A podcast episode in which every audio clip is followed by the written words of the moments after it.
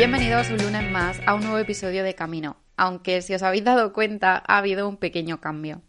Camino es aún un podcast muy jovencito, apenas lleva unas semanas emitiéndose y todavía está en esa fase un poquito de prueba, en la que sigo haciendo ajustes hasta que se convierta o sea el podcast que realmente yo tengo en mi mente. Como veis, tenemos una nueva imagen que espero que os esté gustando. Ya sabéis que comenté en el episodio del perfeccionismo que nunca me había convencido del todo el anterior diseño, que era más bien para salir un poco del paso y poder arrancar el podcast. Así que, además de la imagen nueva, el otro pequeño cambio que ya habréis visto, aunque este cambio sí que lo había anticipado un poco en Instagram, cuando hace unas semanas cambié el nombre de usuario de la cuenta, ha pasado a ser ahora el podcast Cada Camino. Y este añadido es por un motivo súper concreto y súper sencillo. Creo que define mucho mejor el significado del nombre del podcast. Ya os dije una vez que cada decisión que tomamos nos conduce a un posible camino y cada camino que elegimos seguir nos va a llevar a un final diferente. Por eso, al menos en mi opinión, es muy importante que tomemos bien nuestras decisiones.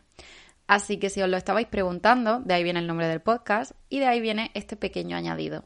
Y ahora sí, espero que os guste el nuevo lavado de cara y ya podemos pasar a hablar del tema de hoy, que además presiento que este episodio va a ser largo, porque hay mucho que quiero contaros al respecto y creo que sinceramente va a merecer la pena que lo escuchéis hasta el final.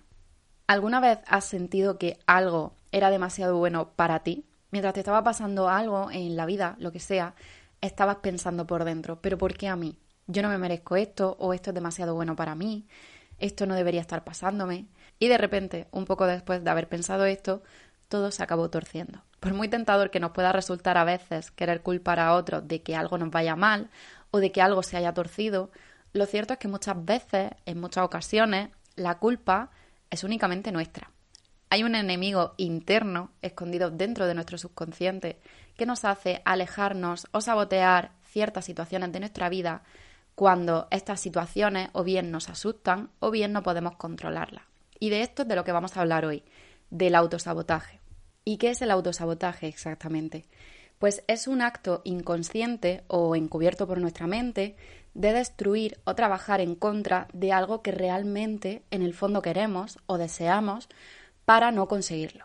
Es un acto dirigido a nosotros mismos que repercute de forma directa en nosotros y que nos causa el daño o el perjuicio. Dicho de una forma mucho más sencilla, el autosabotaje es la creencia que tenemos dentro de nosotros mismos y que nos convence de una forma inconsciente, no somos conscientes de que estamos pensando así, de que no somos lo bastante buenos y que no nos merecemos aquello que tenemos o que queremos tener.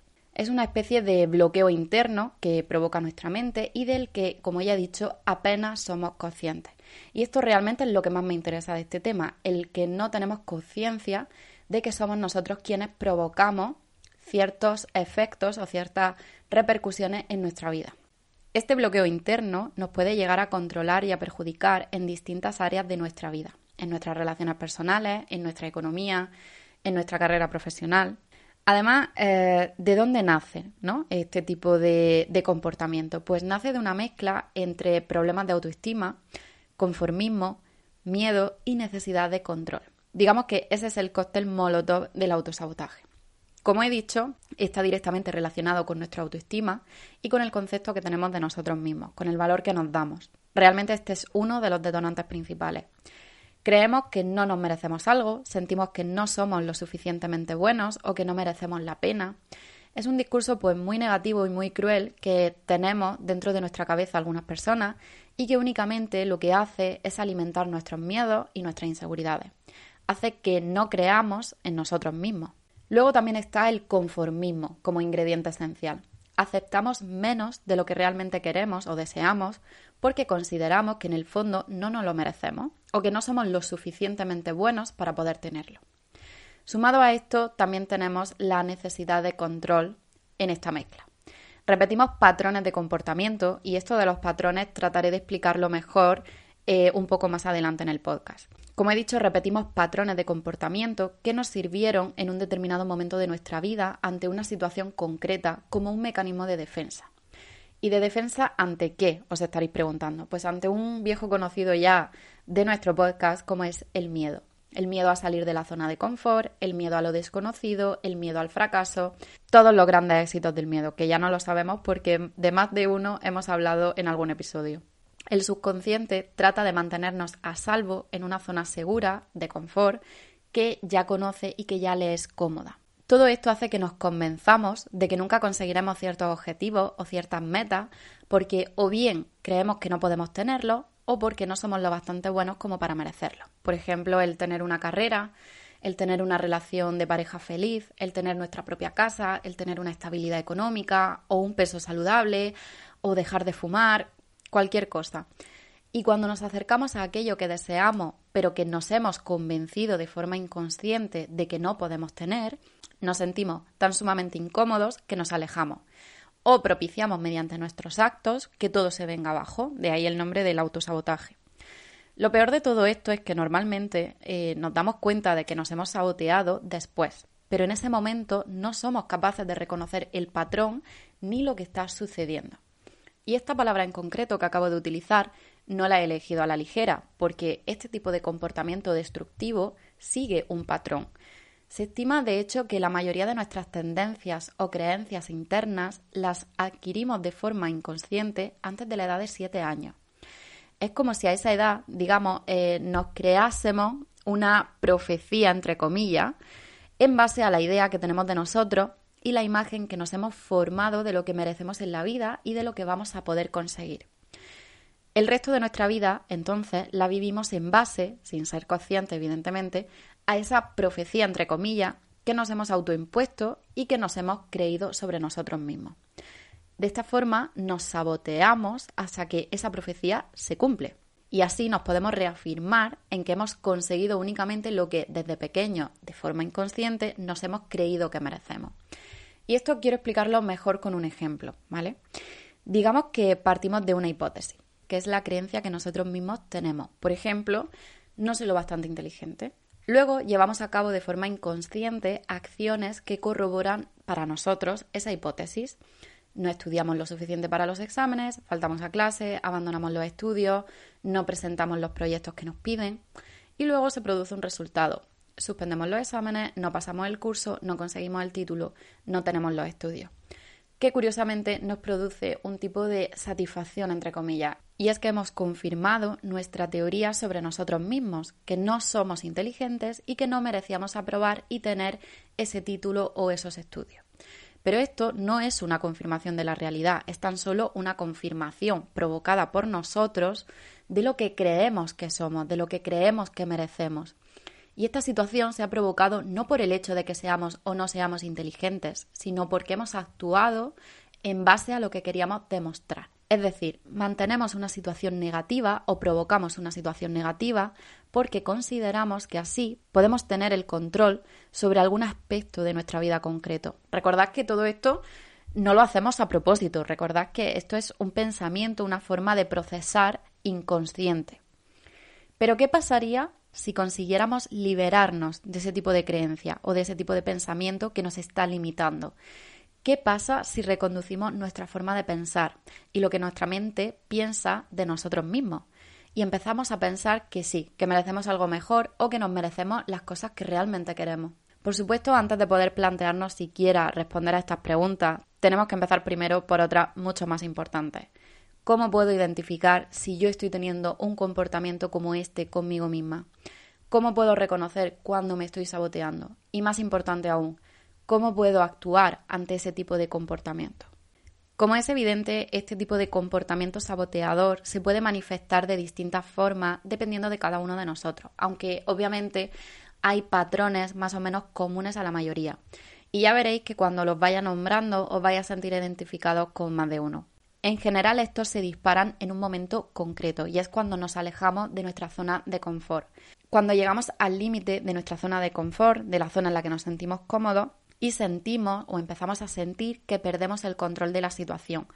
Ahí es cuando normalmente interviene ese miedo, ese conformismo que actúa por nosotros para evitar que sigamos avanzando, para que nos quedemos en lo que ya conocemos. Actuamos así por miedo a lo desconocido. Y ya os adelanto que de las cosas que os voy a mencionar ahora en esa lista de conductas más o menos comunes, Más de uno os vaya a sentir identificado y más de una os va a resultar mucho más familiar de lo que pensáis. Por ejemplo, cuando eres demasiado duro contigo mismo. Cuando somos duros con nosotros mismos y siempre criticamos lo que hacemos o pensamos que podríamos hacerlo mejor, cuando no perdonamos nuestros errores, ahí nos estamos saboteando siendo unos perfeccionistas. Y esto ocurre cuando sientes una baja autoestima y un alto miedo al fracaso. También cuando sientes miedo a ser criticado o a decepcionar a los demás. Otra forma de sabotearte es cuando siempre te acabas fijando primero en lo negativo antes que en nada más. Te saboteas entonces siendo un pesimista, cuando crees que las cosas van a salir mal antes incluso de que ocurran o de intentarlo siquiera, en especial con las relaciones. Esto me lleva a la forma más popular de sabotearnos, que es abandonando. Ya sea cuando te propones un objetivo, cuando estás en una relación o cuando empiezas un proyecto o un hábito nuevo y este empieza a ir bien, empieza a avanzar, llega un momento en el que sin que haya un motivo aparente que lo justifique, simplemente te alejas, abandonas o provocas que fracase. Otra forma muy popular de autosabotearnos es esperar al último momento. Y se basa esta forma de sabotaje en la procrastinación o en posponer o dejar hasta el último momento nuestras tareas o aquello que debemos hacer. Lo hacemos porque nos sentimos agobiados, cansados o mentalmente agotados. Evitar hacer algo porque no te apetece, por supuesto que es normal, todos lo hacemos de vez en cuando, pero cuando ese es tu comportamiento por norma general, entonces es cuando empieza a ser un problema. Además, el tener este tipo de comportamiento únicamente a lo que te va a ayudar es aumentar tu estrés y tu ansiedad y te va a generar más problemas a la larga que ventaja. Otra forma bastante popular de sabotearnos es cuando te sientes como un fraude, cuando no crees que mereces lo que tienes, cuando no das crédito por lo que has logrado o los elogios que recibes, probablemente esto ya te suene, te sabotea mediante el síndrome del impostor. Esto puede llegar a afectar realmente a las personas a la hora de optar o aspirar a ascensos, oportunidades laborales o nuevos puestos de trabajo, porque te estás autoconvenciendo de que no te lo mereces o de que no eres lo bastante bueno para el puesto. Incluso puede llegar a afectar en las relaciones, cuando ni siquiera intentas acercarte a las personas porque piensas que a nadie le interesa lo que tienes que decir o que a nadie le interesa lo que te pase o que no mereces a tu pareja o a tus amigos porque ellos son mucho mejores que tú o sientes que son más que tú. Y como os he dicho hace un momento, muchos de nosotros seguro que nos hemos sentido identificados con una o con más de una de las cosas que forman esta lista, si no en ese mismo momento a lo largo de nuestra vida en distintas etapas. Y eso es porque todas y cada una de ellas son sentimientos y emociones más o menos normales y comunes. Pero si una de esas actitudes, la procrastinación, el abandono, el sentirte un impostor, crees que predomina en tu vida, que destaca por encima de todas y sobre todo que es una constante para ti, entonces plantéate cómo puede estar influyendo en tu vida. Plantéate cómo puede estar influyendo en tus decisiones, porque quizá sea un patrón para ti. Para poder evitar, por tanto, el autosabotaje, lo principal es saber reconocer nuestros patrones, saber reconocer nuestros comportamientos saboteadores. ¿En qué aspectos o en qué áreas de nuestra vida tenemos tendencia a actuar así? Pues con nuestros hábitos, con nuestras relaciones de pareja, con nuestros trabajos. Si sabemos reconocer ante qué escenarios tenemos tendencia a sabotearnos, la próxima vez que estemos ante una situación así, podremos tratar de prevenirlo. Pero también es cierto que no basta con saber reconocer una situación que nos incita a actuar así. Porque como hemos dicho al principio, este tipo de comportamiento nace desde un lugar muy oculto de nuestra mente. Es a nuestro subconsciente al que estamos enfrentándonos aquí. Por lo tanto, no va a bastar con ocuparnos de nuestras acciones, sino que primero tenemos que ocuparnos de nuestra forma de pensar y de lo que estamos sintiendo. Por supuesto, lo ideal, sinceramente, sería que trabajásemos esto con una terapeuta, con un psicólogo, con alguien que nos va a ayudar muchísimo mejor a resolver todo lo que pasa por nuestra mente. Pero si no está en nuestra mano poder acudir a estos servicios ahora, también podemos empezar dando pequeños pasitos desde casa. Por ejemplo, supongamos que la parte de nuestra vida en la que solemos sabotearnos es en el trabajo. Pues para poder mejorar esto deberíamos empezar por analizar qué sentimientos tenemos en relación a nuestra vida profesional qué situaciones disparan en nosotros que nos sintamos así y qué acciones solemos llevar a cabo cuando lo sentimos. Por ejemplo, si yo, eh, debido a mi baja autoestima y debido a mi falta de seguridad en mí misma, creo que no soy suficiente, que soy una persona mediocre en mi trabajo, que no valgo la pena, que cualquiera es mejor que yo en lo que hago, eso es, digamos, el sentimiento. Cuando en mi trabajo entonces me ofrezcan un puesto mejor o me ofrezcan una subida de sueldo o incluso me surja la posibilidad de optar a un trabajo mejor que el que ya tengo, esa sería la situación detonante, no lo acepto, entonces o renuncio o bajo mi rendimiento o no me presento a la entrevista de trabajo o si me presento la boicoteo con mi actitud, ahí ya tenemos la acción, el comportamiento saboteador. Esto, aunque no lo parezca, lo hacemos de forma totalmente inconsciente, como decíamos al principio, para corroborar esa creencia nuestra de que no merecemos la pena. Si yo bajo mi rendimiento en cuanto me ofrecen un ascenso y al final no me lo acaban dando, confirmo lo que pienso de mí mismo. Claro, ¿cómo me lo iban a dar si yo no soy lo bastante bueno para ese ascenso? Cuando en realidad lo que ha pasado es que tú lo has provocado con tu actitud. O por poner otro ejemplo diferente, con las relaciones de pareja en este caso. Si yo pienso de mí misma que no me merezco que me quieran, que no soy guapa, que no soy divertida, que nadie me va a querer y que voy a acabar sola, ahí tenemos el sentimiento. Entonces, cuando empiezo a conocer a alguien, cuando empiezo a sentirme cómoda y empiezo a tener esos sentimientos más fuertes y a sentirme vulnerable con esa persona, aquí tenemos la situación detonante. Entonces decido, sin motivo aparente, alejarme o empiezo a buscar motivos para justificar el dejar a esa persona o incluso provoco que esa persona sea la que se aleje de mí, ya sea volviéndome fría o incluso engañándola. Esto sería la acción, el comportamiento saboteador. Una vez más, nos saboteamos para confirmar la teoría que nos hemos creído de nosotros mismos, que vamos a estar siempre solos porque nadie nos quiere, cuando en realidad teníamos una persona a nuestro lado que nosotros hemos echado. Lo esencial, por tanto, para dejar atrás estos comportamientos tan destructivos es afrontar qué hay realmente detrás de ello. Tratar de comprender el sentimiento que nos está llevando a ese comportamiento. Porque algo dentro de nosotros está tratando de comunicarse. Esa parte de nuestra mente que tenemos que recalibrar está tratando de llamar nuestra atención. Está repitiendo una y otra vez esos patrones para que le hagamos caso. Y repito, sinceramente, en mi opinión, para hacer esto, lo imprescindible y lo realmente ideal es que pudiéramos contar con la ayuda de un profesional que nos ayude de verdad a trabajar en esto. De todos modos, eh, un ejercicio muy bueno para empezar a reconocer esos patrones o esas tendencias enemigas que tenemos hacia nosotros mismos es escribiendo. La próxima vez que sientas que estás teniendo en tu cabeza una de esas conversaciones silenciosas que todos tenemos a veces dentro de nuestra mente, en la que algo dentro de nosotros nos dice únicamente pues cosas malas, cosas crueles y que os digo ya que ni son ciertas ni son justas, tratas de escribir eso que estás pensando. Y mientras lo escribes, en primer lugar te va a, a, resultar mucho más duro escribirlo que pensarlo, te vas a dar cuenta de que es mucho más duro escribir eso que te dices que simplemente limitarte a pensarlo y eso va a ayudarte a coger perspectiva para ver la forma que tienes de pensar sobre ti. En segundo lugar, también te va a ayudar a saber identificar sentimientos que estás teniendo. Y en tercer lugar, te va a dar algo sobre lo que trabajar. Porque ese discurso negativo, ese discurso pesimista que estás teniendo dentro de ti, tienes que transformarlo, tienes que reconducirlo a uno positivo, a uno más real. Porque recordad que no somos lo que pensamos.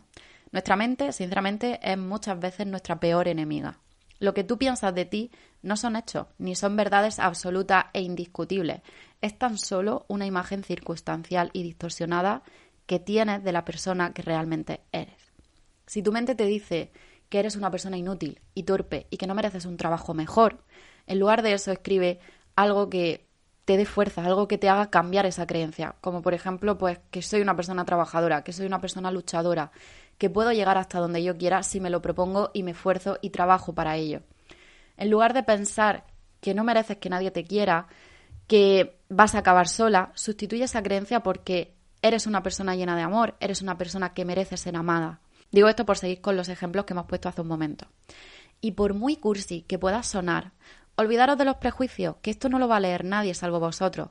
Si os resulta incómodo pensar y escribir algo cursi, sinceramente, más incómodo debería resultaros pensar y escribir de una forma tan cruel como a veces hacemos sobre nosotros mismos. En definitiva, tenemos que trabajar nuestra autoestima, tenemos que trabajar la confianza en nosotros mismos y tenemos que trabajar nuestros miedos y nuestra necesidad de control. Lo que desde luego es un proceso largo y que va a requerir de esfuerzo, de voluntad y muchísima paciencia. Tan solo por reconocer nuestros comportamientos saboteadores y empezar a trabajarlos, Eso no significa que nuestra vida vaya entonces a dar un giro de 180 grados y que todo lo que queremos nos va a venir ahora caído del cielo. Por supuesto que no. Pero al menos no vamos a estar continuamente poniéndonos a nosotros mismos la zancadilla, que es en el fondo en lo que consiste este tipo de comportamiento saboteador, en que al final somos nosotros nuestros peores enemigos. Así que por favor, eh, de verdad, dejemos de alejarnos de las cosas que queremos cuando estas no son fáciles o cuando estas no van como nosotros habíamos planeado o cuando nos sacan de nuestra zona de confort. Pero sobre todo, dejemos de repetirnos como si fuera un mantra que no somos suficientes, que no merecemos lo que queremos. De verdad, dejemos de ser nuestros peores enemigos y dejemos de sabotear nuestra propia felicidad.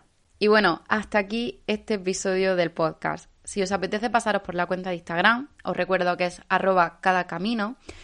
Por allí también estoy planeando algunos cambios que creo que os van a gustar y que van a empezar a partir de este episodio.